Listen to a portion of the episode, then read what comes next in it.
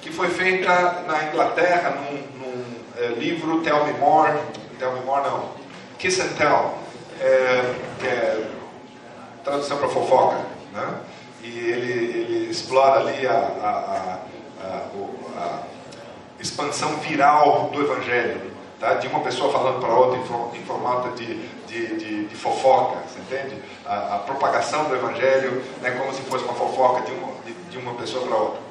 E ali ele diz o seguinte, ele consegue, ele faz um, um estudo e descobre que é, 63% das pessoas é, que se converteram, se converteram por meio de um processo. E apenas 28% das pessoas vêm por causa de uma experiência única.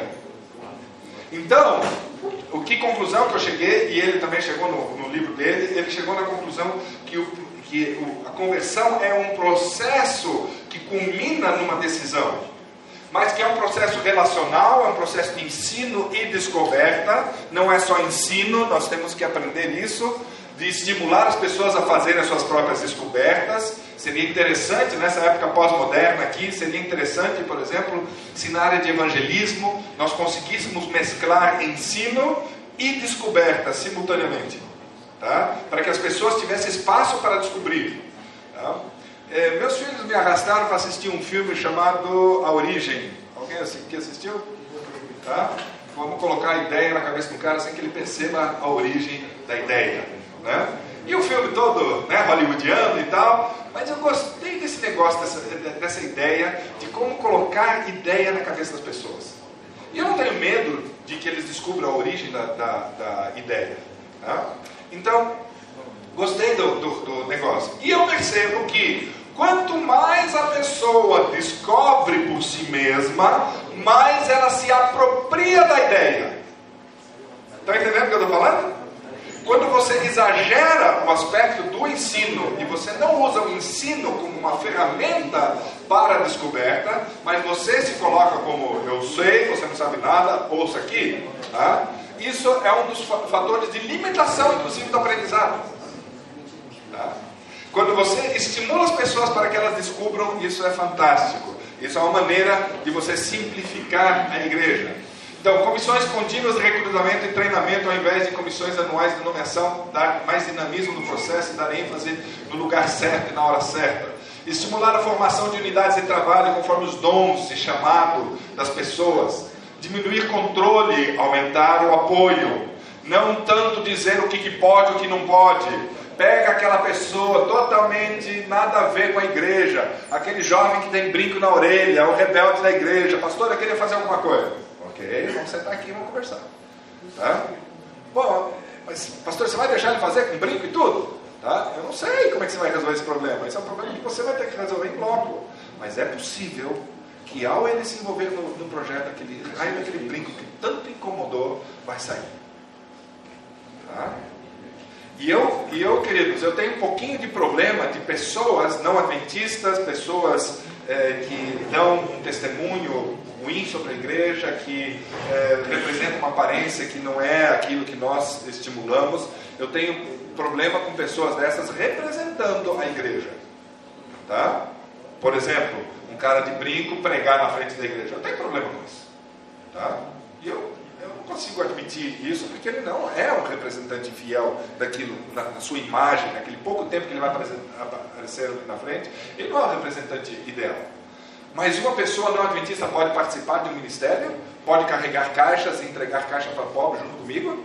Claro que pode. Ele, por exemplo, poderia, alguns acham que daí já é demais, ele poderia é, é, cantar no coral se ele tiver no decoro adequado, a gente orienta, olha, você vai estar é, não adventista participando de um coral tal, e, e, só pedimos que você não venha com o teu brinco e tuas coleiras e tal, por favor deixe em casa. Pode ser? Eu acredito que não tem problema. É, no momento em que ele, ele, ele agora é, representa a igreja, em que ele fala em nome da igreja, em que ele faz coisas em que a igreja adventista vai ser avaliada por aquilo, aí tem problemas. Tá? Mas abrir o espaço para que outras pessoas entrem. Por quê? Mudou o trinômio tá? dos três Bs né, em inglês, que antigamente era behave, believe e belong. Tá? Comportamento, é, crença e, é, e pertencimento. Tá? Então esse, esse trinômio virou. Antigamente você exigia primeiro da pessoa que ela se comportasse como nós nos comportamos. Aí você exigia dela que ela creia aquilo que nós cremos, para depois pertencer. Isso não funciona mais. A pós-modernidade rejeita isso. Se você exigir uma pessoa que ela se comporte primeiro e creia primeiro aquilo que você pensa como certo, você perde a pessoa. Ela não vai se aproximar da igreja porque ela se sente discriminada. Tá? E discriminação é um dos, dos pontos muito sensíveis da, da geração pós-moderna. Então, hoje as pessoas querem primeiro sentir que pertencem, depois elas começam a crer naquilo que você crê, e por fim é que elas vão se comportar como você se comporta. Então é possível que você tenha que suportar um bêbado que não conseguiu abrir mão da bebida, uma pessoa que está com dificuldade de usar, de, de largar brincos, uma pessoa que está com aparência, um cabelo esquisito, um homossexual que ainda não consegue ter jeito de, de homem ou jeito de mulher. Pode ser que você tenha que conviver com isso durante um tempo, com aparência que até às vezes você fica assim, ah, será que eu estou dando certo aqui com essa aparência? Esse cara está dando testemunho mal da igreja. Às vezes você vai ter que andar alguns passos, tá? É, e, mas com apoio, tá? Conduzindo a pessoa através do processo de discipulado, criando modelos na cabeça dele para que ele deseje ser aquilo que você está propondo. É possível que nós tenhamos que ter muito mais paciência com as pessoas. Nós não estamos nem mais tocando no assunto das, das, das joias, eu não vou tocar no assunto aqui também. Mas nós não estamos nem mais tocando. Em muitas igrejas abriu a porteira e deixou rolar fogo. Não é o nosso jeito isso. Tá? Não é o que o Espírito de Profecia propõe. Tá?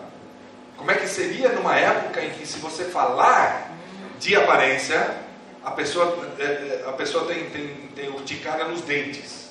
Tá? De, de irritada que ela fica porque ninguém aceita você falar da, da aparência. Tá? Como é que você numa época dessa você fala? Como é que você vai conduzir uma pessoa que tem uma aparência completamente inadequada para os nossos padrões de igreja? Como é que você vai conduzindo essa pessoa sem que soe hipócrita, sem que soe falsidade e aparência antes da transformação? É justamente promovendo, tendo conteúdo para dar, promovendo a transformação da pessoa para que a coisa surja de dentro para fora, que é, no final das contas, a proposta do Espírito Profecia. Tá? Ela fala da outra ponta, que um cristão não, se, não, não, não aparenta isso e aquilo, aquilo e outro, mas ela também diz que a mudança da aparência vem com a transformação interior. Então, mais do que nunca, podemos ser Ellen Whiteanos. Tá? E promover e fazer o trabalho que tem que ser feito, só que nós vamos ter que ter paciência que o processo é um pouco mais longo. Tá?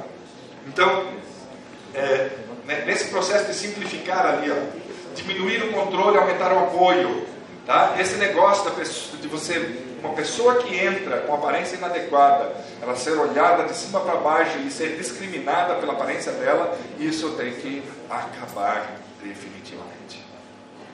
Porque isso aí é uma, é, um, é uma coisa extremamente sensível do, do pós-moderno. E está todo mundo entendendo o que eu estou querendo dizer aqui ou não? Tá? Eu estou dizendo, vamos sim e mais do que qualquer outra, outro momento antes, recuperar aquilo que é nosso. No entanto, não vamos negar o processo que isso leva eh, até que chegue lá. Nós não estamos nem nos dando o trabalho do processo e também não estamos mais dizendo o que, que é o que, que não é. E está erodindo, está sofrendo erosão a, a, nossa identidade e, é, nesse assunto da aparência, é, justamente porque nós não estamos dando os pontos certos. Uma garota, eu tive em Belém do Pará e e uma garota lá, me, é, é, é, quer dizer, o pastor tinha um casal morando na casa deles, por favor, por um tempo, até que eles achassem a casa deles, e eles eram muito amigos, e, o, e o, o a esposa do pastor é, chega, me apresenta o casalzinho novo ali, e a menina de brinco, né? E, a, e ele, e a, a esposa do pastor diz, ô Walter, dá uma instrução para essa ímpia aí, e ela é dentista do sétimo dia, né? Dá uma instrução para essa ímpia aí, para ela tirar esses brincos logo. Né? Todo é clima de brincadeira, eu entrei na brincadeira, dei risada e tal, e começamos a dar uma conversada. Eu descobri faz muito tempo já que eu não falo de brinco de aparência de público. É tão mal compreendido, tem tantos níveis que as pessoas podem pegar ali e mal compreender esse assunto. Tá? Eu, eu particularmente, eu não, eu não prego em público, mas eu tenho conversas pessoais fantásticas sobre esse assunto. E essa garota foi uma delas. Pastor, é pecado é, é, usar brinco? Eu falei, filha, pergunta errada. Não tá, essa pergunta não é uma pergunta válida. Ah, qual pergunta que é válida então? Tá? Aí deixa eu fazer umas duas, três perguntas para você. Por que, que você precisa usar o brinco? Ah, pastor, porque eu gosto. Ah, fala mais. Ah, pastor, é que eu gosto de usar os brincos compridos, ele dá uma moldura legal na minha cara, quando deixo o cabelo assim, aquela coisinha de mulher, né, que nós não temos muita compreensão, deixa ela falar. Tá? É mesmo. E você já, já experimentou brincos assim maiores e tal? Ah, eu vi, mas eu não me identifico. Eu, eu, eu gosto mais daqueles compridinhos assim. Daí eu uso aqui um, um, colarzinho que parece que faz um quadro legal aqui assim e tal. Achei, né? Entender um pouco mais da, da mentalidade feminina. Tá? Então você. É, é, tem mais algum outro motivo por que você usa? Ah, oh, pastor, assim, sério mesmo? Eu vou de brinco na igreja só de raiva. Tem aquelas irmãzinhas xarope que ficam medindo a espiritualidade da gente pelo brinco da gente. Eu vou dar lá só para dar na cara delas. Eu disse ok, deixei ela falar mais um pouquinho das angústias e tal. Ficamos lá umas duas horas conversando sobre esse assunto. E ela foi falando e tal. E eu dando treino, dando treino. Tá? Daí eu falei, escuta, então é, deixa eu identificar aqui o que, que nós estamos conversando. Já tínhamos ganhado na, na, na, na conversa. Ela perguntou, é ponto de salvação? Não, brinco não é ponto de salvação. Tá? Eu não creio que brinco ponto de salvação. Mas, deixa, deixa eu só identificar o que, que você me falou aqui. Tá? Se eu tiver errado, me corrige, tá? Você usa brinco por vaidade e por rebeldia. É isso que eu estou ouvindo? Ela se assustou, porque eu fui no ponto ali. É, é não, fala aberto, estou numa boa aqui conversando com você, não estou julgando. Tá? Eu disse, ah, pastor, eu gosto de usar um.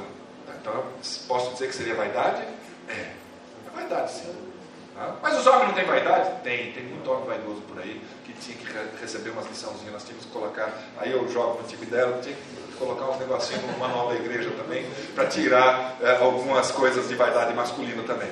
Tá? De repente eu tinha ela no meu, no meu, na, na minha área, e eu falei, querida, você percebe que o teu problema não é o brinco, não é o colar, e nem a pulseira? Você percebe que o teu problema é vaidade? Dá uma olhada na Bíblia aqui, o contrário de vaidade. Tá? E vamos vendo sofisticação, orgulho, tá? É, é, vaidade, etc. E os efeitos disso sobre o desenvolvimento espiritual E fui observando simplicidade, pureza de coração e outras características que a Bíblia estimula é, para que ela possa crescer espiritualmente. Tá? Aí eu vi rebeldia, raiva, briga com outros, etc., né, como obra da carne. E qual é o efeito disso ao longo da vida? Como é que aquilo vai poluindo a vida espiritual? E como é que do outro lado, submissão, mansidão, humildade, como é que aquilo poderia fazer ela crescer espiritualmente? Eu disse, filha, você não tem um problema de brinco nem de colar, você tem um problema de vaidade e de rebeldia. Vamos resolver esses dois assuntos. E o brinco? Eu disse, eu não estou preocupado com o brinco. Nesse momento, não. Tá? Seis meses depois fui lá. Tá? Eu não sei se ela tirou porque ela sabia que ia me encontrar ou o quê, mas eu perguntei para o pastor, ela está usando brinco? Não, parou. Tá? Ainda usou alguns dias depois daquilo lá, né? mas aí conversamos umas duas, três vezes de novo. Tá? E ela foi entendendo e ela disse: Não, eu quero crescer espiritualmente. Se isso está poluindo o meu crescimento espiritual, eu, eu não quero mais isso aí. Eu não quero nem mais a vaidade e nem mais a rebeldia. E pronto, numa, num papo pessoal, resolveu um assunto. Tá? E essa menina era influente na igreja, no meio dos jovens, recém-casada. Tá? E, ela, e ela, como ela captou e amou essa abordagem, essa abordagem espiritual da coisa, de repente a coisa se desenvolveu. Tem que ter tempo e tem que tomar é, é, espaço para essas conversas pessoais. Então, simplificar é, erradicar o estímulo ao serviço pela vantagem ou vaidade e incentivar o serviço altruísta e desinteressado. A geração Y está dispostíssima a se sacrificar. Tá? Quando você faz, escuta, faz isso porque eu vou te dar aquilo, o cara diz, não. Ele já, já se é, desconecta. Gente, eu, tô, eu levei esse, esse julho agora Tá? Tem gente ainda fora. Nós temos nesse momento mais de, acho que mais de 50 pessoas nós temos fora tá? É, é, do, do, do, país em, em, trabalho missionário, se lascando em Guiné-Bissau, de terrível, e outros lugares do mundo. Tá? É, sabe qual é a minha proposta? Olha, eu não tenho dinheiro, tá? você vai ter que levantar todas as finanças, tal, eu faço contato, mas uma coisa te prometo, você vai poder fazer diferença. Pastor, mas eu não sei se eu vou conseguir dinheiro, você vai. A visão está clara, Deus está te chamando, tá, então vai embora, querido. É, mas eu não entendi. Então vamos correr atrás. E eles têm umas experiências fantásticas, completamente altruístas. Pega, mete a mão no bolso, envolve os parentes, mete a mão no bolso, consegue doação de fulano, beltrano, ciclano, tá? e vão e fazem o trabalho, voltam com uma experiência que não está poluída por nenhum interesse a não ser o pregar, o de pregar o Evangelho. E eles ficam doidos. Eu tenho que fazer um processo de seleção e tá, todo ano está ficando mais difícil. Todo ano está ficando mais difícil. Tá? E eles voltam com esse espírito depois. Tá? E eles vão para o ministério com esse espírito. Tá? E é esse que é, que é toda a finalidade. Então, erradicar o estímulo pela vantagem e pela vaidade e incentivar o serviço altruísta e desinteressado. Isso aí gera credibilidade. Se você, pastor, se você conseguir mostrar para a tua igreja que o teu serviço é desinteressado, tá? se que o teu serviço é altruísta pela igreja, se você conseguir veicular isso para a igreja, a tua credibilidade explode lá em cima. Tá? E você fala na frente e o teu povo te ouve. Criar rede de apoio e suporte logístico e estratégico para aqueles que querem fazer e não sabem como fazer e não têm os meios para tal. Tá? Finalmente, movimentar a base decisória para a base, é, é, a, a estrutura decisória para a base da pirâmide. Sonhar, envisionar possibilidades e potenciais da vida dos membros, elaboração de métodos é, métodos na igreja local e nos ministérios, dar liberdade de ação e responsabilizar as unidades de trabalho, estudo, é, estudo quanto ao progresso das atividades, estimular a criatividade e acompanhar o desenvolvimento das ações sem inibi-las. Isso aí é a maneira de você estimular um movimento de novo e que surge no coração dos membros de novo o fogo, a chama de servir, de fazer a diferença é, no mundo lá fora e ali onde eles estão. E aí cada um, eu particularmente admito, recebo críticas, outros, você vai para o outro lado do mundo, sendo que nós temos coisa para fazer aqui. Eu só pego pessoas que se sentem chamadas para os diferentes níveis de, de, de, trabalho. Tá? E eu não tenho problema com isso. E a igreja local, particularmente, eu creio nisso, a igreja local é responsável por levantar os potenciais, por levantar, os, o, entender os chamados de cada um e dar vazão para que cada um possa viver aquilo que Deus está pedindo para ele Tá? Ele ou ela. E queridos, que explosão que seria isso se cada membro fosse um ministro, se cada um assumisse a sua posição e fizesse aquilo que Deus está lhe pedindo. Mas nós enroscamos aí em um negócio chamado cultura corporativa. Esta não é nossa cultura corporativa nesse momento. Ou é muito limitada. Estou certo ao fazer essa, informação, essa afirmação? Tá? Nós somos mais assim verticalizados nós temos uma estrutura que os programas vêm prontos, na maioria dos casos, e as pessoas vão reagindo é, é, pela, pela pressão dos números e resultados que eles têm que apresentar em resposta às exigências que lhe foram impostas de cima a baixo. Estou fazendo avaliação, eu não estou falando isso de maneira é, é, depreciativa, eu só estou dizendo que é essa a realidade que nós nos encontramos. Tá? Faz sentido isso aí ou não? Sim. Tá, ok. E é uma maneira de trabalhar. E até pouco tempo atrás essa maneira funcionou. Tá? E até aqui nos trouxe o Senhor. E não tem nada de errado. Basicamente não tem nada de errado. E você vai ter que achar uma maneira de trabalho e você vai ter que é, é, agir de acordo com ela. No entanto, conforme esse, esse, esse processo está progredindo de secularização, pós-modernização e pós-cristianização da sociedade, vamos ter que achar soluções. E agora nós entramos na, na, na, no assunto aqui da formação de uma cultura corporativa. Tá? Isso está fora do nosso poder, não completamente, porque quando eu, na minha esfera de trabalho, eu estimulo uma, uma cultura corporativa adequada no ambiente onde eu estou, tá? quando a cultura corporativa que eu estimulo no meu ambiente de trabalho é de crescimento, é de expansão, é de ousadia, é de empreendimento, é de, é de, de crer de fato que o Senhor pode fazer grandes coisas através de nós, Quando eu estabeleço isso no meu ambiente de trabalho, tá? pessoas vão ser contagiadas. Eu estou liderando. E nada melhor do que um líder se liderar. E liderar é formar opinião. É dar estímulos para pessoas. Vai ter resistência? Vai. Pessoas vão discordar de você? Vão. Tá? Você vai ter que lidar com pessoas contrárias a você? Vai. Tá? Só administrar, geralmente não. Se você só mantém rotinas religiosas, provavelmente você não vai ter esse tipo de oposição e de, e de resistência. Mas se você quiser liderar, você vai ter, inevitavelmente.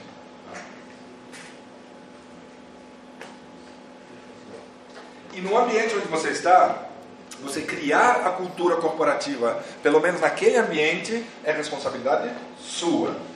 Pode ser que aquilo que você está propondo não seja, não seja é, aplicável em outro lugar, é possível, porque outra pessoa é responsável em outro lugar. Ter, teria que ter uma supracultura corporativa que seja uma cultura corporativa que coordene é, qualquer outra? Sim, claro que sim. Senão nós descaracterizamos e pulverizamos a igreja. Se cada um tem sua própria cultura corporativa, a gente aí vira uma bagunça.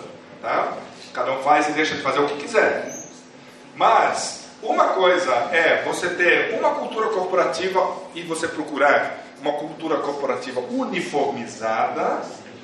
E outra coisa é você procurar uma cultura corporativa que respeite a natureza da igreja e estimule a unidade. Tá? Então há uma diferença entre uniformidade e unidade. Lembra que eu falei aqui do McDonald's? É esse, os, é, o, é esse o sistema que nós queremos? Ter tudo uniformizadinho para que qualquer lugar no mundo que você vá, você encontre uma igreja adventista do sétimo dia com aquele perfil uniformizado? Eu não creio. Eu não creio, porque o que atrai um, um paraguaio não atrai um alemão. O que atrai um alemão não atrai um americano. O que atrai um americano não é o que atrai um sei lá, um polês, sei lá, um indiano. Estão entendendo o que eu estou querendo falar? Então não pode ser uniformizado. Porque as estruturas, os backgrounds culturais de cada pessoa, de cada cidade, de cada região do próprio país. Tá? Há pastores que vêm do Nordeste para o Sul têm dificuldade, assim como pastores que vêm do Sul vão para o Nordeste ou para o Norte têm dificuldades de serem aceitos pela, pela estrutura mental e a disposição cultural que a pessoa tem. Então, é, deixa eu só estudar com vocês aqui rapidinho um pouquinho é, o assunto da cultura corporativa. É, nós temos quatro, básicas, quatro culturas corporativas básicas. Uma chamada de clã, uma chamada de hierarquia, outro chamado de mercado e outra cultura corporativa chamada de autocracia. Vocês vão receber isso também em forma de PowerPoint, está na apostila também. Então, cada uma dessas, dessas é, culturas corporativas tem um foco muito específico. Tá? Eu não vou entrar em todos os detalhes aqui. Isso eu tenho próximo. Tem aqui. Tá? Então você tem aqui, ó, o clã é mais uma família.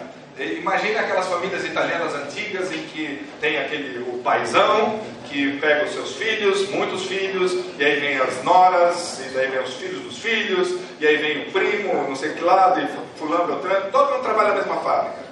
Existe uma coesão relacional forte, existe é, é, um jeito de funcionar daquela empresa que está muito interligado com a maneira da família funcionar. Tá? Então, é, é, um processo bem colaborativo, todo mundo colabora, geralmente tem um ou outro patriarca pelo meio que manda e os outros obedecem. Então, tem uma certa flexibilidade de inscrição e uma, um certo foco interno e na integração. Tá? Eles, é, eles buscam de, maneira, de maneira é, muito, muito especial, os valores principais deles são eficiência, pontualidade é, e, controle e consistência, uniformidade, essas são as, as, é, as coisas principais. A teoria de eficácia é controle e eficiência com capacidade é, produz eficácia, é essa que eles pensam. Finalidade, produção eficiente, confiável, fluente e previsível. Tá? Então, geralmente são aquelas que vão fazer, vão fabricar é, conchas. Então, produzem conchas para você servir sopa. A concha tem que sair bem. Tá? Entra no mercado competitivo de muitas eh, empresas que produzem conchas. Então a deles tem que ser melhor. Mais ou menos isso. Cultura de mercado. A orientação, a orientação dessa cultura é, é, é a busca de mercado, alcance de alvos, tem lucratividade, tem lucratividade. O tipo de líder, linha dura, competitivo, produtivo. A teoria de eficácia, competição agressiva e foco no consumidor produz eficácia. Essa é a ideia deles. Tá? É, finalidade estar orientado ao ambiente externo, ao público-alvo, ao invés de dar foco interno. Então, essa é a cultura do mercado, ele está focado lá fora. Tá? É, terceira cultura corporativa. Ah, essa já foi. Peraí, o que, que eu falei antes então? É, é, é, primeiro a hierárquica, desculpa, agora a de mercado. Então, é, consegue colocar na caixinha? Tem que repetir? Não? E agora vem a cultura do clã. A cultura do clã, essa sim, desculpa, é a colaborativa. Tá? É o tipo de líder, é facilitador, mentor, formador de equipes, porque eles são família. Tá? Então, valores eles, comprometimento, comunicação, desenvolvimento, teoria de eficácia, desenvolvimento e participação produz eficácia. Cada parte da família, se fizer a sua parte, vai sair bem. Tá? Então, essa é a ideia. E, finalmente, a adocracia. A adocracia é, é a chamada é, é, cultura corporativa que orienta empresas de ponta. Tá?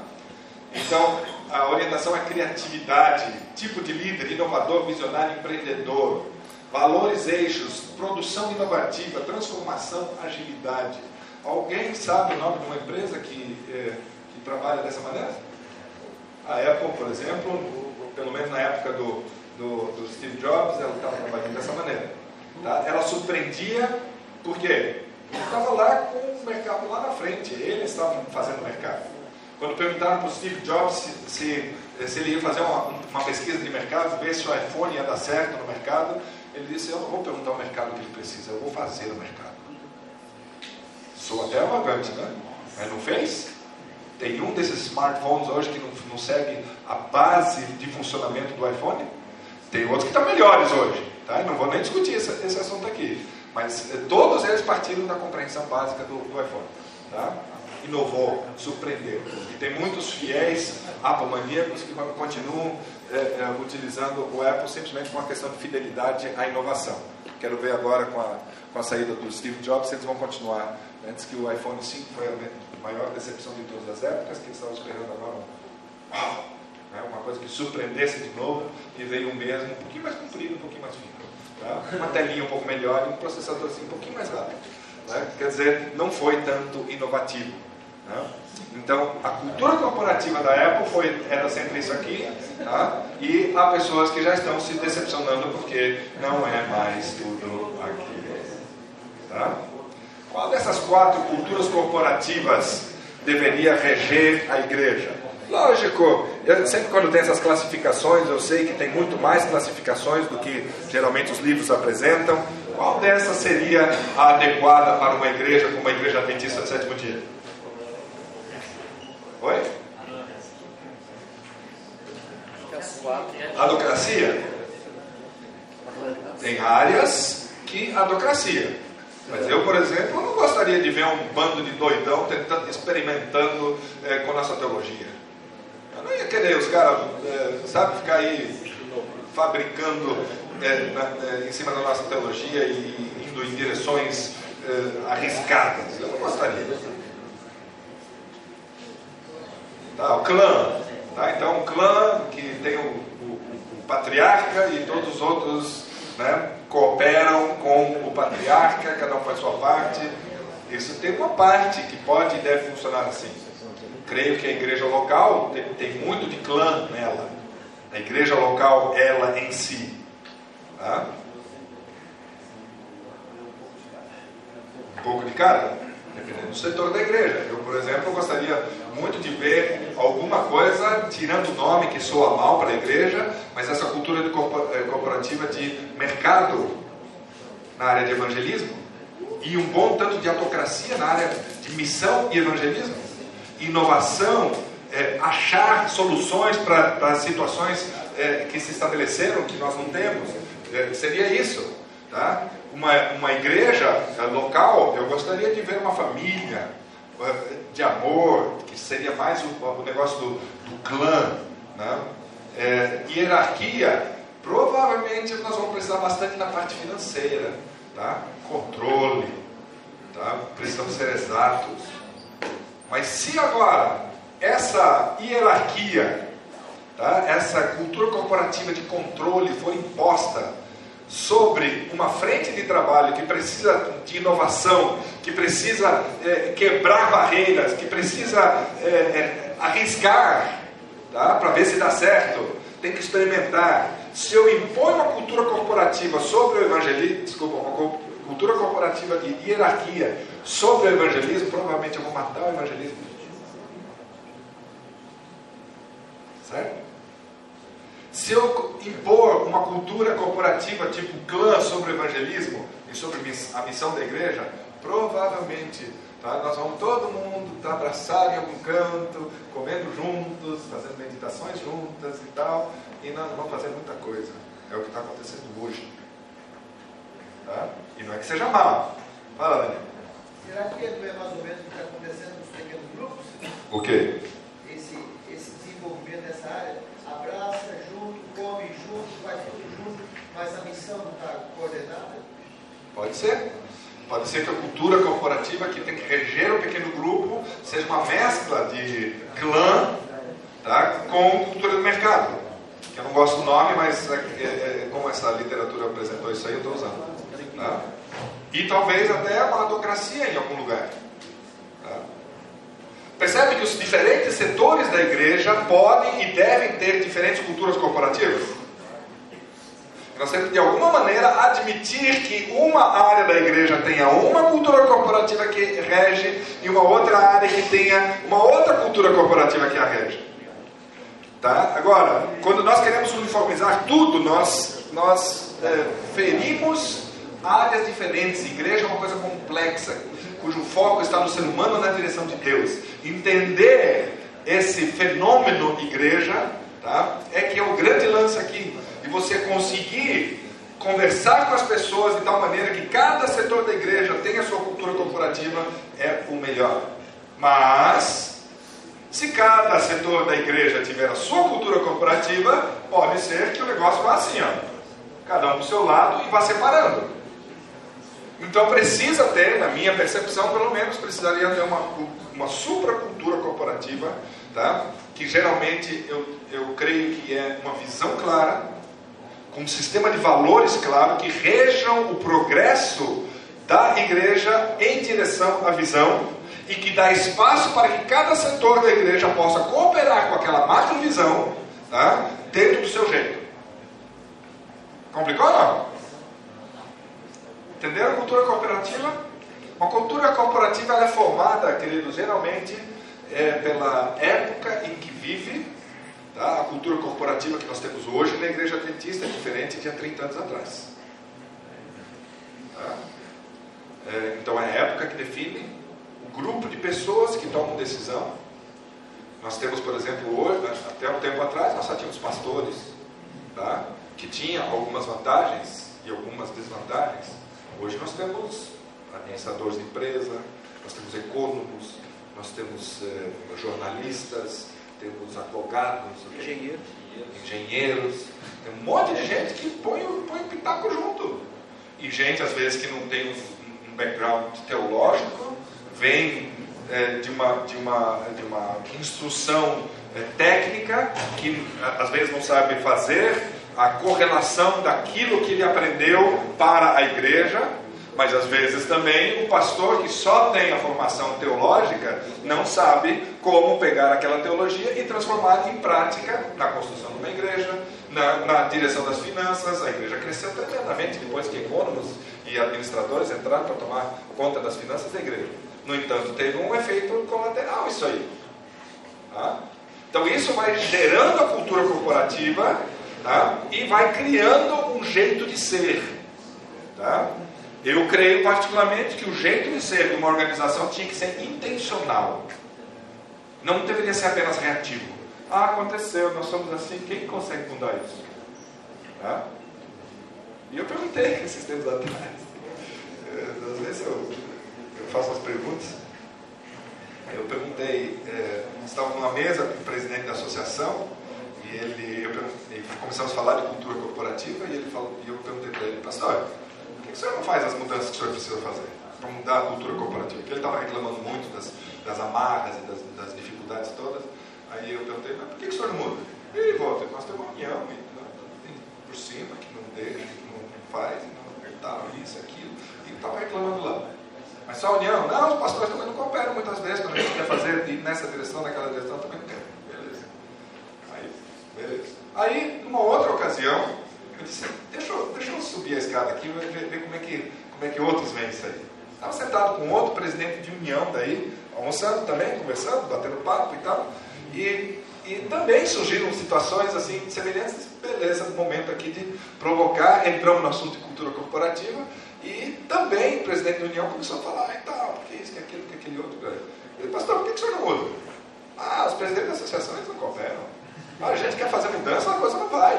Tá? É, não é até a divisão, que nós temos que obedecer, tem toda a cartilha deles e tal, tal, tal. Ok. Aí tive a oportunidade de, de estar, esses tempos atrás, numa, numa reuniãozinha com, com, com. Bom, deixa quieto. E, e eu perguntei, eu perguntei.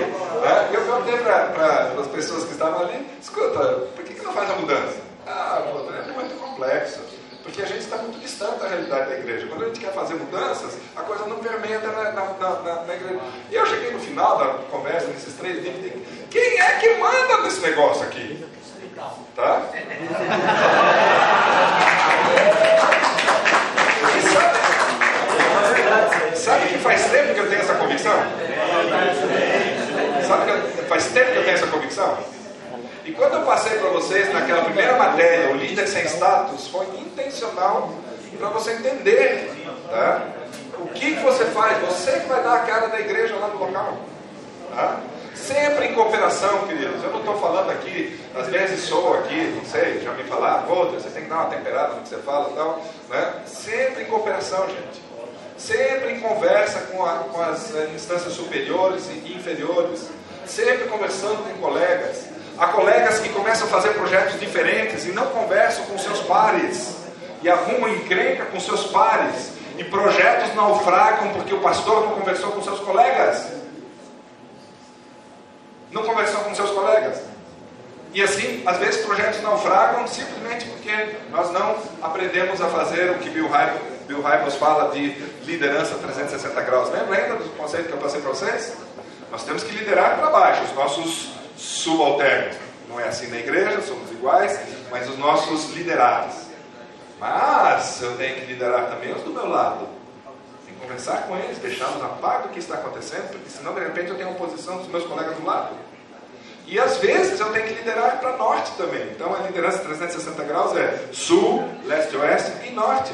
Eu tenho que sentar com o meu presidente, tenho que mostrar para ele o que, que eu tenho, estou é, planejando e tenho que coordenar o trabalho para que ele esteja sabendo. Tá? E não só sabendo, mas apoiando. Então veja, cultura corporativa, queridos, eu acredito que de boa, em boa quantidade pode ser é, cultivada e pode ser promovida dentro da igreja local. Sim, senhor. É, eu, eu, sou leigo no assunto administrativo, mas de alguma forma, não que a gente é, não tenha que mudar, mas de alguma forma, esse também é um preço que a gente paga por. Então, a gente talvez teria que achar estratégias para uma mudança não faça a gente perder a unidade. Porque a gente paga um preço pela unidade. Talvez esse seja um preço. E, e talvez você tenha que pôr na balança é, o, que, o que vale realmente a pena. Né? Se a igreja, se a igreja é, é mais ortodoxa administrativamente, pensando nessa unidade, que é em nível mundial. Talvez se eu usasse um exemplo que fosse denominacional, assim, eu queria, criei a minha igreja, talvez eu, eu teria muito mais liberdade. Ah, sim. Né? sim, sim. Então eu, eu vejo. Que nós não somos congregacionalistas e não, quer, não é a proposta dessa matéria de jeito nenhum. É bem claro isso aí. É só fazendo uma avaliação, não que a gente não deva mudar, mas mas eu acho que a gente paga alguns preços pela unidade. Eu creio que hoje, né, por isso que eu digo, uma visão bem leiga administrativa, não sei se nós teríamos assim, de forma tão lúcida, um outro caminho para não perder essa unidade. Sim, nós temos que definir o que é unidade para nós. Tá? A unidade está na, uni, na, na, na, uniformidade administrativa, de processos administrativos. Doutrinário, tá? processos administrativos, eu acho que aí é, é a gente amplia, né? Sim, Sim mas, mas onde, é que, onde é que realmente nós, como igreja, respeitando a natureza daquilo que é igreja? Tá? E eu estou falando de igreja, nós, gente. Tá? Eu não estou falando de estruturas, de orçamentos, etc., que já tem, tem a sua influência no, no processo todo, mas eu estou falando, na primeira instância, igreja nós aqui, como movimento. Tá? O que, que é a unidade entre nós? É, mas de alguma forma, professor, estou contestando Mas conteste, por favor. De alguma forma, é, a nossa estrutura administrativa, ela acaba influenciando é um ambiente congregacional. Sim. Né? A forma como cada pastor rege, como cada pastor trabalha. Então, isso traz uma influência. Então, se eu mudo isso, por isso que eu digo, dentro de uma visão leiga e uma visão de momento. Se eu mudo isso, é, haverá também um efeito. Sim. Né? Não, não que a gente deva trabalhar engessado, não é isso. Mas é. E nem com medo de, de, mudar, de dar passo. Né? Exatamente. Mas assim, até que ponto eu dou passos e não comprometo esta, esse todo, esta unidade. Né? Sabe, a gente tem liberdade para trabalhar, Sim. mas a gente tem uma direção. Eu acho que é, de alguma forma não é tão negativo. Assim. Mas, mas, aí você, você entende o, seguinte, né? Se, por exemplo, tudo tem influência, e eu creio que tem, tá? É, e nós estamos é, é, se eu fizer uma avaliação assim de que nós temos mais um esquema de hierarquia tá? na nossa igreja, eu estaria ferindo muito aqui? É a compreensão também? Tá? Então, minha compreensão é que nós temos uma assim, bem forte em nosso meio. Tá? Nada contra pessoas, nada contra cargos. Né? Por favor, só estamos aqui no ambiente acadêmico conversando. Tá? E, e, nada contra presidentes em si ou pessoas que exercem o poder, nós precisamos disso. Que é uma organização, é o preço que tem que pagar, não tem jeito. Tá? E e, e quanta bênção tem atrás disso também. Então, é, deixa eu só dar, fazer uma discursinho prévio aqui para ninguém é, é, achar que eu estou promovendo anarquia. Não é a, a, intenção. A intenção é a seguinte: nós temos uma cultura corporativa mais de hierarquia, de controle, tá? de, de passar tudo por determinadas pessoas, essas pessoas que vão dizer se pode ou não pode, se vai ou não vai, se, se anda ou não anda. Tá? É, nós, nós temos outras opções de cultura é, corporativa também. Tá? É, aí pergunto: se essa cultura corporativa está propiciando um crescimento, a formação de um movimento? Está liberando, é, dando opção, oportunidade para que pessoas surjam com criatividade e exerçam seu ministério pessoal, se isso está propiciando isso, tá? eu digo: vamos continuar. Se não está propiciando, eu diria: vamos repensar. Tá? Porque o que nós não podemos fazer é só ficar na mesma cultura corporativa simplesmente pelo fato de sempre ter sido feito assim. Porque foi esse exatamente o problema que Jesus encontrou quando ele encontrou os fariseus. Tá? Que ele encontrou uma estrutura engessada e não admitiam mais mexer naquilo, naquela, naquela tradição que haviam formado. Tá? E eu penso o seguinte: sempre com muita conversa, mas achar e achando soluções. E eu tenho que confessar, a primeira vez que eu dei essa matéria aqui, eu entrei meio sola e achei que, que as mudanças seriam rápidas. Foi um processo de, de, de se envolver em consultoria, tanto de igrejas locais, de associações, eh, de, de, de uniões também. Eu percebi que eh, eu percebi que é um processo lento, pessoas têm medos, têm inseguranças, têm percepções delas construídas há décadas e que você chega lá é, com intenção de pura inovação e você não consegue impor. Tá? Por quê? Porque não é a natureza da igreja impor. Tá? É gerar os estímulos adequados para que um processo de mudança se estabeleça para melhor.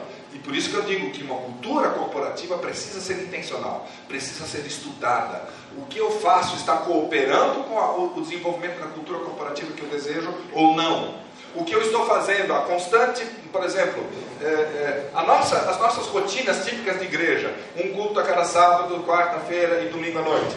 Tá? É, uma escola sabatina como ela está. Que tipo de cultura corporativa isso está gerando?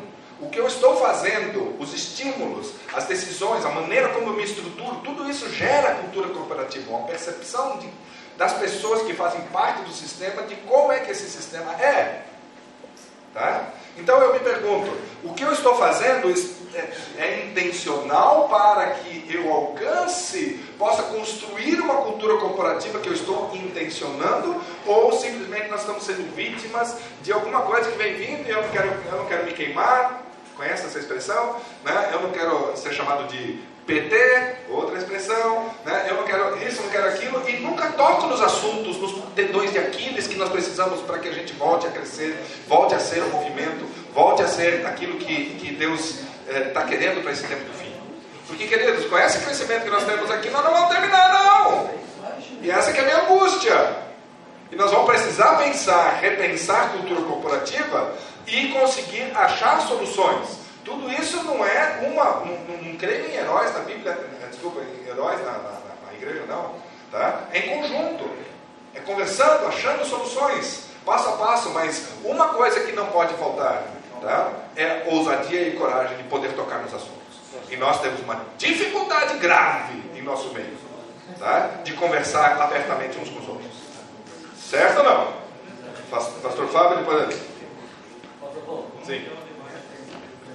Fora na esfera superior, eu vejo várias dificuldades com a igreja. O quê? Com a igreja, Sim. Porque o que acontece? Tudo que você inova, faz diferente. Muitos dos irmãos ficam assim. A igreja não conhecer a outra, ela está se perdendo. Existe uma cultura dentro da igreja, ela deve também ser trabalhada. Sim. Então não adianta a gente trabalhar uma coisa assim aquilo que, por exemplo, estava falando da questão, né, levou o evangelho a homossexuais. Eu batizei duas moças, eram namoradas, coloquei o que você sabe o que a Bíblia fala sobre isso. Elas foram na igreja batista, se ofenderam, saíram fora. Os jovens da minha igreja fizeram um trabalho muito bonito. Eles têm no, no sábado à tarde um programa chamado Diálogos. E trabalham aí com mente secularizada e aí, quando eu fui batizar, conversei a sós, mostrou que tinha presa e tal. Ela falou, nós aceitamos, rompemos. E aí o que acontece? Vai uma outra pessoa pregar, o leigo, o irmão, e começa a falar sobre o homossexualismo é, de forma pejorativa. Discriminativo. E todo o trabalho que você faz, né, você pega. Porque a igreja mantém uma mentalidade ainda então eu vejo que nós, antes de é, apenas avançar, tem que avançar no evangelismo e tal, tudo, nós temos que preparar para receber essas pessoas. Sim. Eu acho que a maior dificuldade é que não é só arcaico, porque arcaico vem de, vem, né, de antigo, nem sempre o que é antigo é ruim.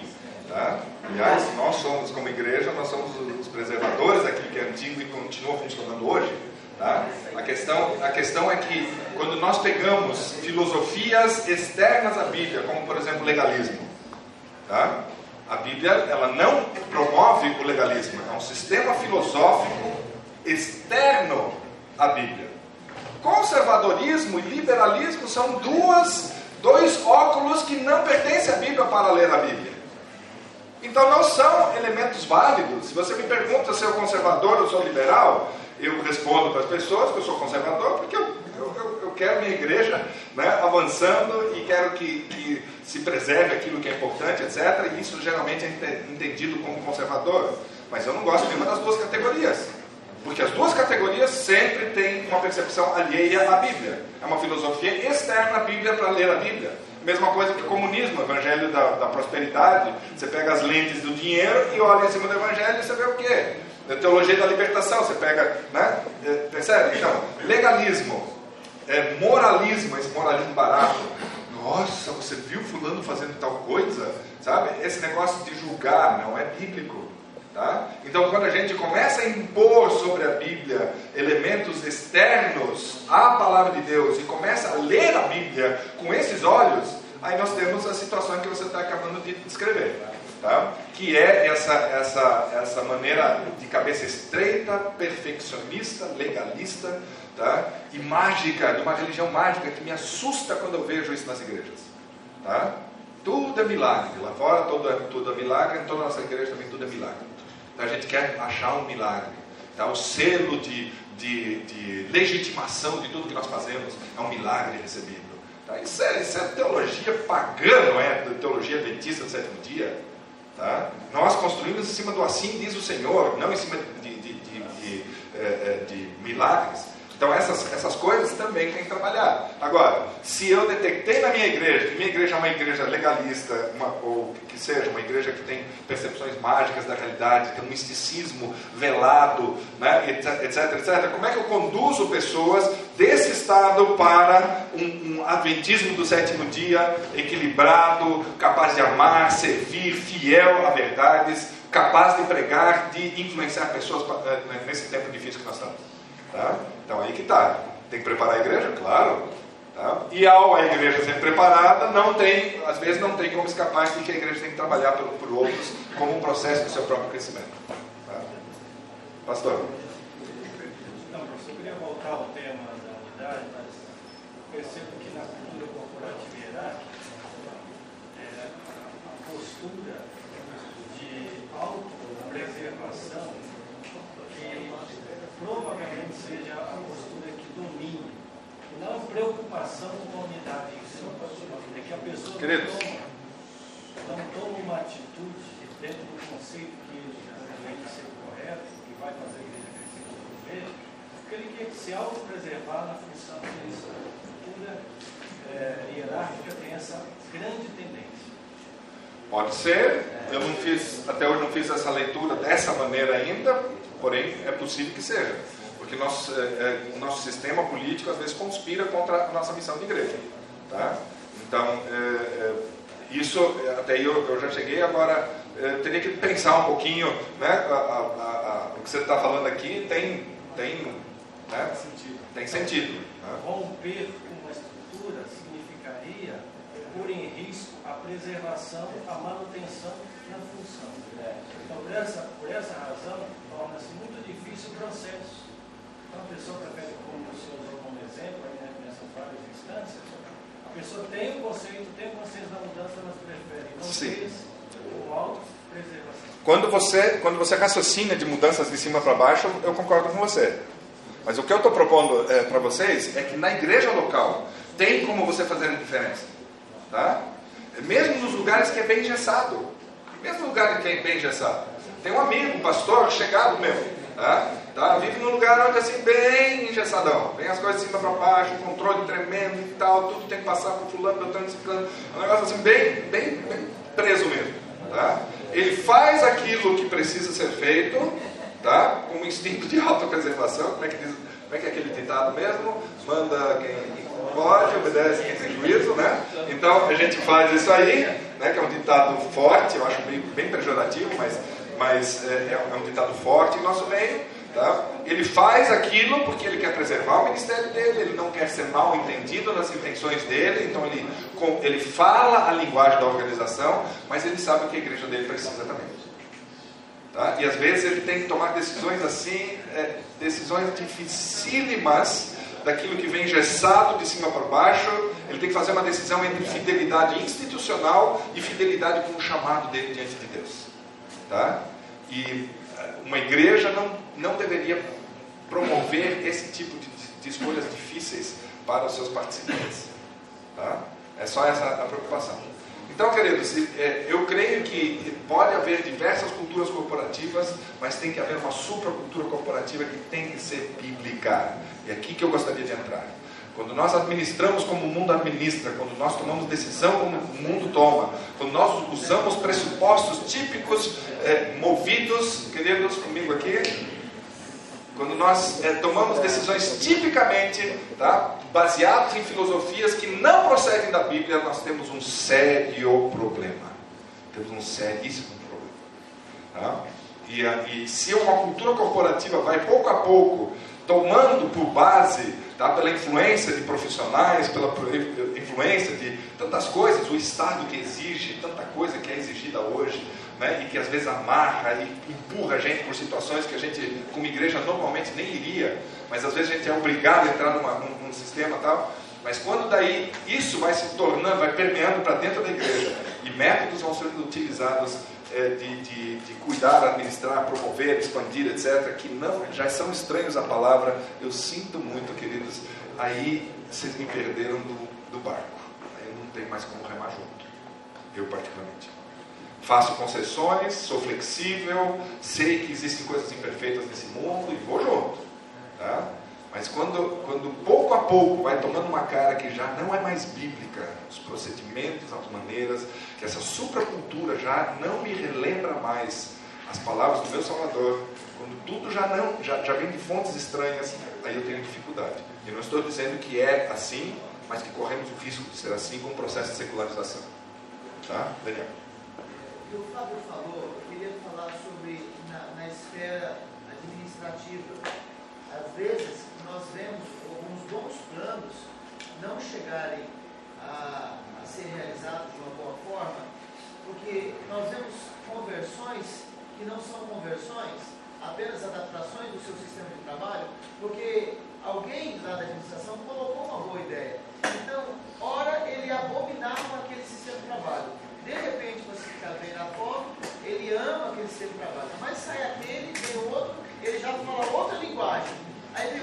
Então, por isso que o sistema, às vezes, sendo bom, aquela proposta de trabalho sendo boa, não pega e não vinga. Porque nós temos alguns poucos espinhos no meio fazendo. É mais camaleão, né? Mais camaleão. É, e a nossa época repudia camaleão. Você e eu repudiamos camaleões. Tá? Pessoas que não têm uma, uma, uma, uma coluna vertebral, não sabem no que creem. E tem disso, gente. Tem gente. Tem, tem pessoas assim. Agora, eu, eu, eu, bom, eu não gosto de suspeitar mal das pessoas. Tá? Eu quero crer que há uma conversão. A pessoa não entendia uma coisa, passou a entender. Eu não tenho dificuldades com isso. Tá? Agora, se realmente é, ela, ela, pelos frutos conhecereis, pula para cá, pula para cá, conforme o interesse, conforme. Aí é outra coisa. Mas eu acho que é muito mais individual daí, né? Não é, não é tanto corporativo. Fala. Uma das, é, das disciplinas, das quatro disciplinas da instituição da Franklin, nós estamos participando desse programa lá na, na Paulista Leste, é dizer não a boas ideias. É porque a gente percebe o seguinte, cada departamental ele tem uma ideia e ele traz aquela ideia como se fosse a, a solução para todos os problemas da igreja. Muitas vezes nós temos dificuldade né, para desenvolvermos até mesmo a nossa criatividade dentro dos programas da igreja, porque você tem que aplicar tudo aquilo que você recebe né, e acaba, você não dá seguimento a nenhum projeto na igreja, porque cada ano tem um novo departamental, cada ano tem uma nova ideia e muitas vezes nós ficamos perdidos em meio a, a tantas sugestões, ideias e ideais. Sim, é, isso, é, isso, é, isso é verdade. Eu creio que, eu creio que é, crescer nesse sentido de, de consistência né, ao longo do tempo também é uma coisa que nós temos que acrescentar. Eu só queria voltar aqui a uma, uma observação que o pastor Batistotti fez ali. É, é, como é que a gente mantém a unidade, tá? apesar da diversidade? É, a própria. Não, é continuar, é só voltar. Mas essa premissa é correta da unidade. Será que a igreja é unida mesmo? Por exemplo, é, o colega foi na Alemanha, tirou foto de anciã, anciã e com brinco. Você esteve na Alemanha, falou Isso. algumas coisas, nasceu pelo mais. Será, será que a, a premissa da unidade é correta? É, aí, aí entramos, entramos em, um, em um terreno bem, bem minado. Tá? É, a divisão sul-americana, na verdade, o corporativismo aqui mas não vejo mais.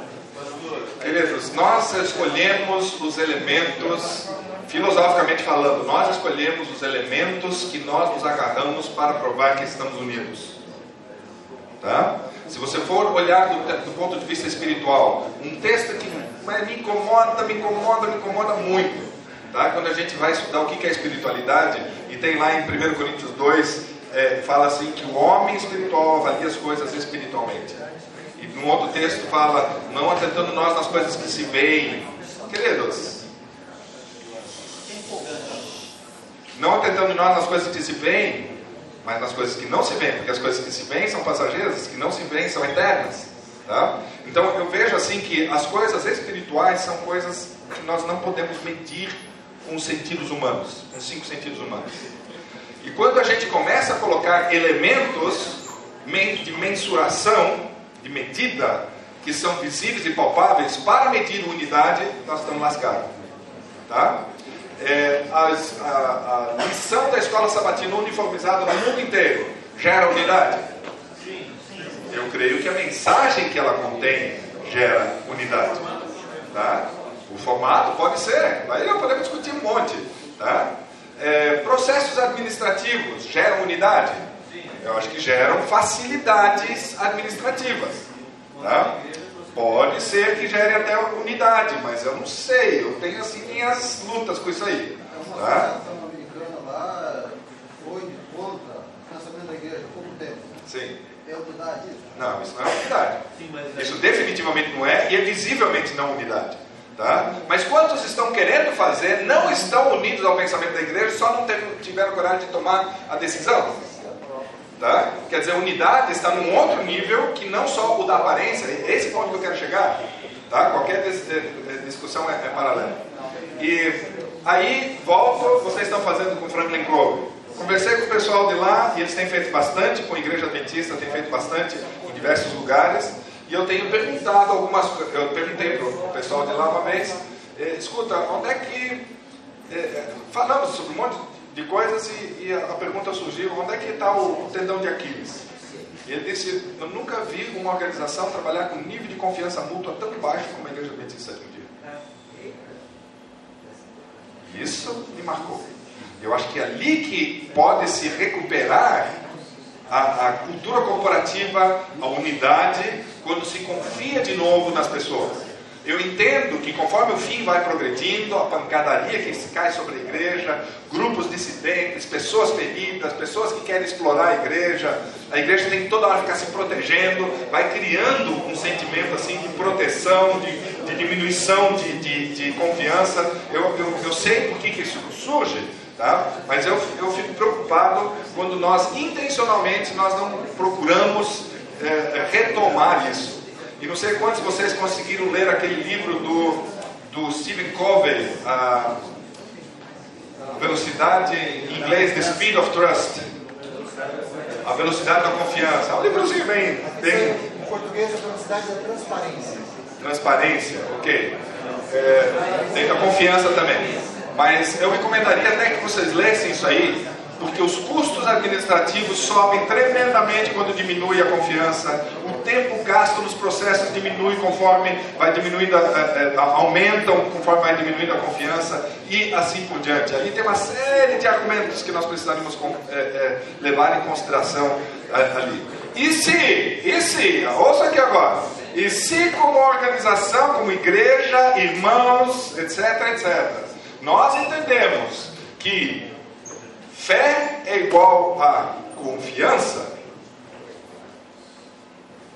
Em algum momento nós vamos ter que parar para pensar se o justo viverá pela fé, se nós não estamos precisando de, de retomar processos e, e, e estímulos para que a gente passe a, a confiar um no outro de novo. Tá? Fala. pode confundir a unidade com uniformidade de procedimentos que são regionalistas. Ok. Isso, isso difere dentro da nossa própria divisão em alguns aspectos. E a gente tem que respeitar Sim. a questão intercultural. Sim. O fato de uma, de uma associação, por exemplo, nos Estados Unidos, tomar um procedimento que foi rejeitado em nível administrativo pela Associação Geral evidencia a unidade. Não foi aceito. Por outro lado, também me traz uma outra pergunta. Será que não é resultado de uma é, liberdade que foi dada e, e como, como, consequência disso foi a perda desta unidade, então me trago a, a pensar nisso. Tá? Talvez o excesso de confiança. De, okay. é, de, né, de liberdade administrativa que você dá. É, é assim, eu, eu continuo crendo nessa unidade. E continuo crendo que a liderança, por mais política que possa ser, ela é espiritual. Sim. Né? E isso é começando na associação geral. Para mim é muito claro que quando a gente lança um programa, mais que ele tenha dificuldade de chegar na ponta da igreja, e que ele seja absorvido por ela, como é o regulamento da reforma, Sim. revela claramente que a igreja tem uma unidade, a igreja ainda preserva. Segundo, quando vejo uma lição de escola sabatina, que o senhor citou, prudentemente é isso, que roda o mundo inteiro, em cada divisão, três anos antes, para analisar em cada divisão, e a gente chega num produto final, num mundo que é totalmente diverso. Né? Eu, eu não conheço nada, o senhor poderia, né?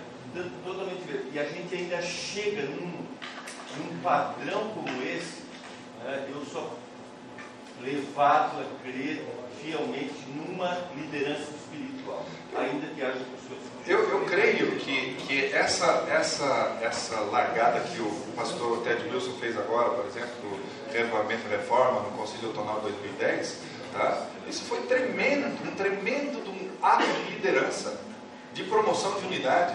Tá? E quem esteve lá me contou que os alemães que sempre são, né, né, isso aí é coisa americana, não queremos e tal, os, os, os briguentos, baixaram a guarda tá? e entraram no esquema. Tá? Que, disseram, é, que fizeram observações positivas, finalmente, alguém que está liderando, etc, etc. Pessoas que fizeram. Eu achei assim extremamente, porque ele foi no espiritual.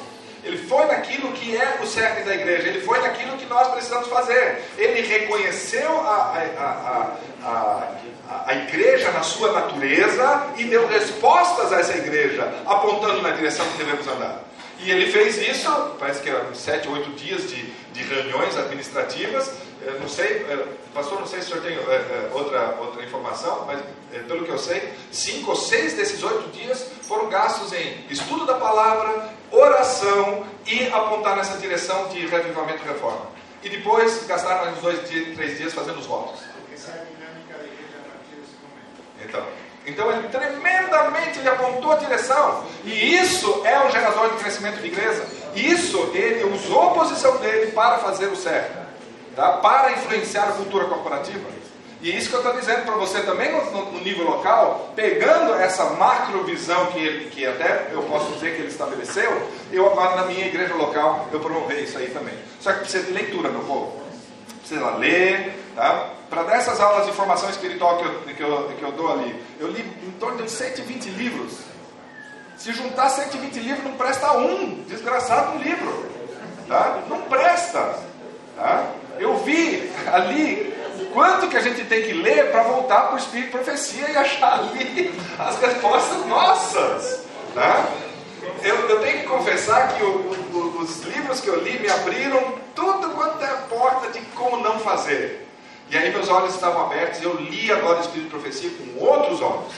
Tá? Eu tenho que confessar isso aí. Tá? Então não estou é, é, estimulando aqui estreiteza de cabeça, mas estou dizendo que as respostas mesmo é no Espírito de Profecia que eu encontrei. Tá? Então, agora tem, só que precisa de leitura. Tá? Existe material fantástico, existe, tudo à disposição. E eu queria dar uma última arrancadinha aqui, meus irmãos, ainda, me permitam, por favor. É, esse assunto do, do, livro Para Onde Vai a Igreja, não vou entrar em, em detalhes aqui, simplesmente nós temos, que, é, é, nós temos que observar essas ideias principais. Eu não concordo com toda a elaboração que o livro está dando. Alguns já me deram feedback, tem algumas coisas estranhas ao nosso, ao nosso ambiente, concordo. Mas a ideia geral do livro é que é, é interessante. Tá? Que é comprometimento com o passado, eh, com o presente, ao invés do, de com o passado. A orientação para as missões. Tá? A, a, ideia, a ideia aqui de Tem mais algumas coisas aqui. Formação de redes de apoio, que nós já conversamos, a formação de líderes por meio de, do mentoreamento, princípios que marcam a organização da igreja e assim por diante. Tá? Então veja, é, esse livro traz o, o, o foco principal de onde nós estamos não sei se vocês eh, todos já leram, mas conseguiram identificar de onde nós estamos e para onde nós temos que ir. É mais ou menos essa a, a, a proposta do livro constantemente. Tá? E, é, é assim que eu gostaria que vocês o lessem. É, eu queria ter entrado já algumas coisas aqui, mas o tempo nos morreu aqui. Pastor, o senhor queria falar mais alguma coisa? Pastor Roberto Pereira, o senhor quer falar alguma coisa aqui à frente? Tá? Nós já estamos no depois, logo depois dele, já o senhor pode falar.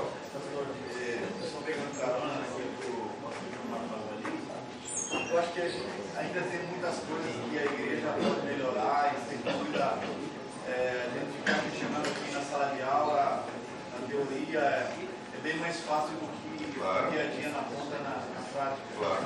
Mas eu acho que esse modelo que a gente tem é um modelo inspirado e por mais que tenha os seus defeitos, ele consegue se manter no tempo numa sociedade que é muito questionadora.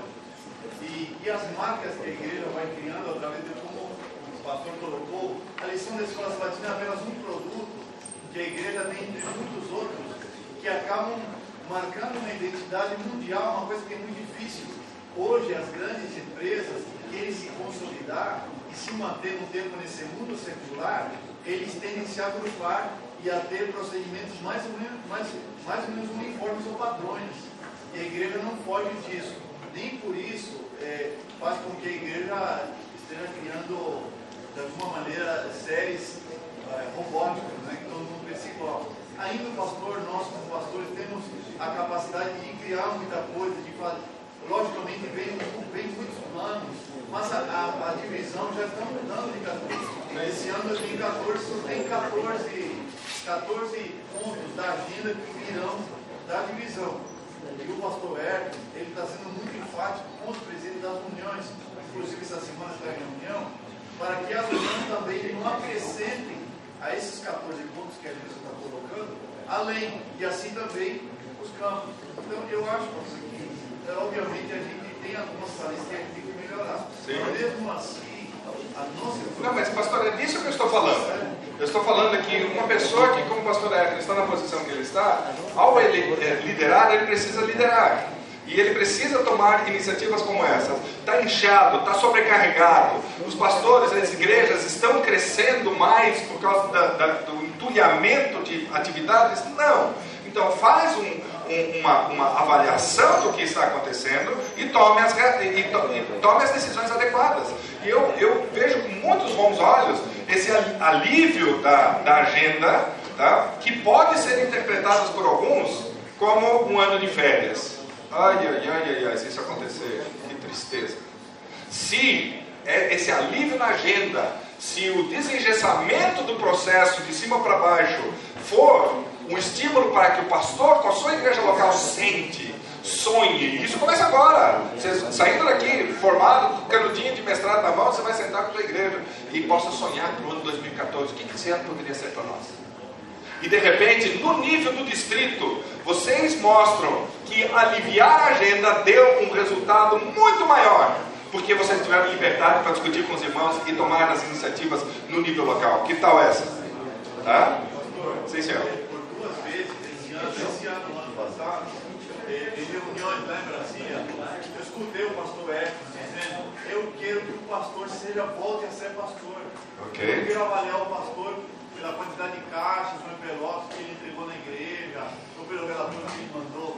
Eu quero avaliar o pastor pela quantidade de visitas que ele fez ao membro da igreja, Amém. pela quantidade de horas que ele fez ao Então, às vezes, pode ser que no meio do caminho a informação não chegue completamente clara, de repente não sai. Então, eu volto a dizer, que essas coisas que a gente está estudando aqui, é, é, é óbvio que é bom que a gente estude, escuta, mas na mandarinha é bom também Sim, e veja, eu só estou, para fins acadêmicos, levantando as coisas para a gente raciocinar. Mas nós estamos em plena época de transição, meus irmãos. Alguém me ouviu aqui ou não? Nós estamos em plena época de transição. E coisas estão acontecendo que eu não pensei que na minha época eu iria ver. Tá? Pessoas estão em oração, sentando, discutindo, conversando, procurando saídas para uma igreja que precisa achar saídas agora. Tá? E passa por esses assuntos que nós estamos discutindo aqui. Tá? Eu não tenho solução, já porque não é me dado dar, dar solução, apenas discutir o assunto aqui na academia. Tá? Mas eu não quero falhar com a minha ponta aqui, né? deixando de tocar nos assuntos por medo, por conveniência, deixando de tocar nos assuntos. Tá? Então toco nos assuntos, procuro ser sempre muito ético, muito cuidadoso para não ferir pessoas e nem nada, mas que a gente toque nos assuntos que nós precisamos tocar e que estão envolvidos no assunto de crescimento da igreja hoje. Assuntos contemporâneos, assuntos de agora, que precisam ser é, é, discutidos para que a igreja é, possa ser aquele movimento do tempo do fim e conclua o, trabalho. Queridos, nós temos um fim de semana pela frente, né? vocês estão é, dispensados até segunda-feira, às sete e meia da manhã. Tá? Vem com bastante vontade que é, eu estou sentindo que é, nós estamos né, um pouquinho atrás do, do programado aqui. Tem bastante coisa interessante pela frente que gostaria de explorar com vocês. Então vem com bastante vontade na segunda-feira, que vai ser de manhã e vai ser à noite também.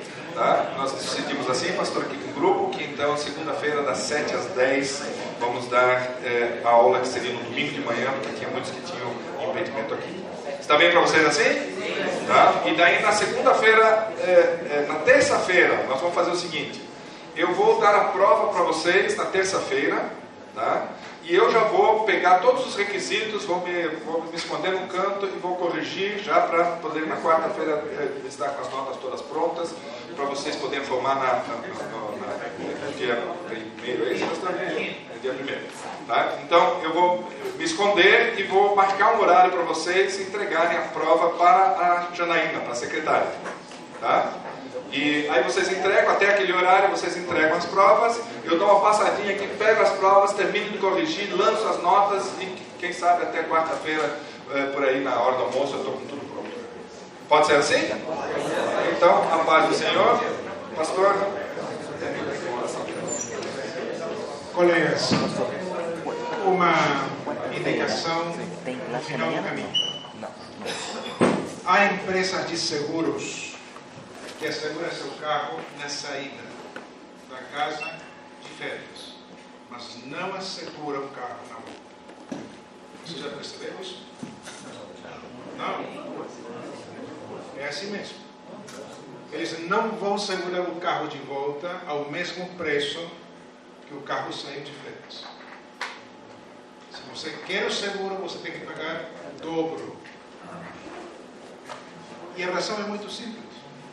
Como é que você está voltando a casa depois das férias?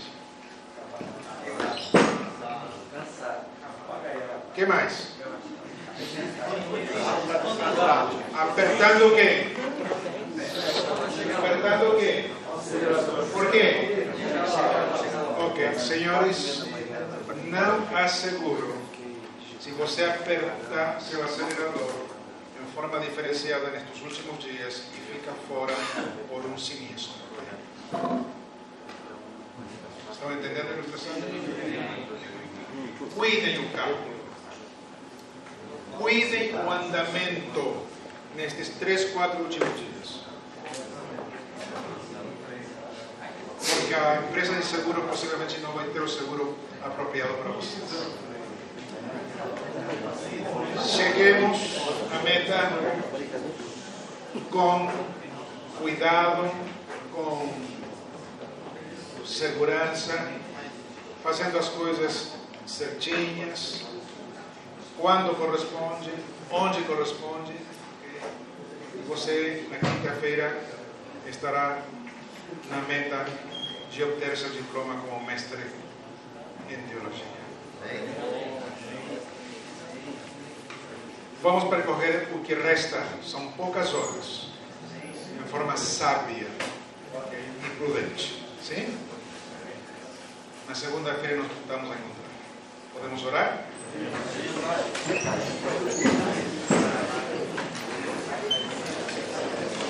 Oramos, por favor. Amorável Pai, estamos aqui. Iniciando as atividades do último fim de semana neste ambiente. Foram vários que passamos por aqui, mas estamos no último fim de semana. No próximo já estaremos em nossos lugares e âmbitos de trabalho.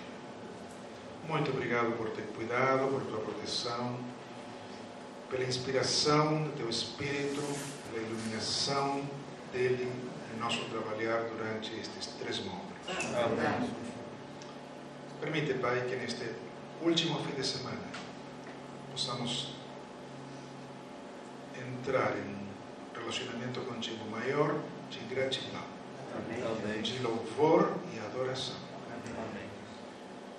Faz isso também facilitando esse processo em nossas esposas e nossos filhos e que a alegria seja familiar. Que o louvor seja familiar. Que a adoração seja eclesial, toda a igreja, pelas vitórias obtidas durante este caminho. Amém. Que ao voltarmos na segunda-feira possamos fazê-lo com alegria para percorrer os últimos metros, os últimos minutos, as últimas horas desta experiência. Amém. Pedimos e regresemos, no nome de Jesus. Amém.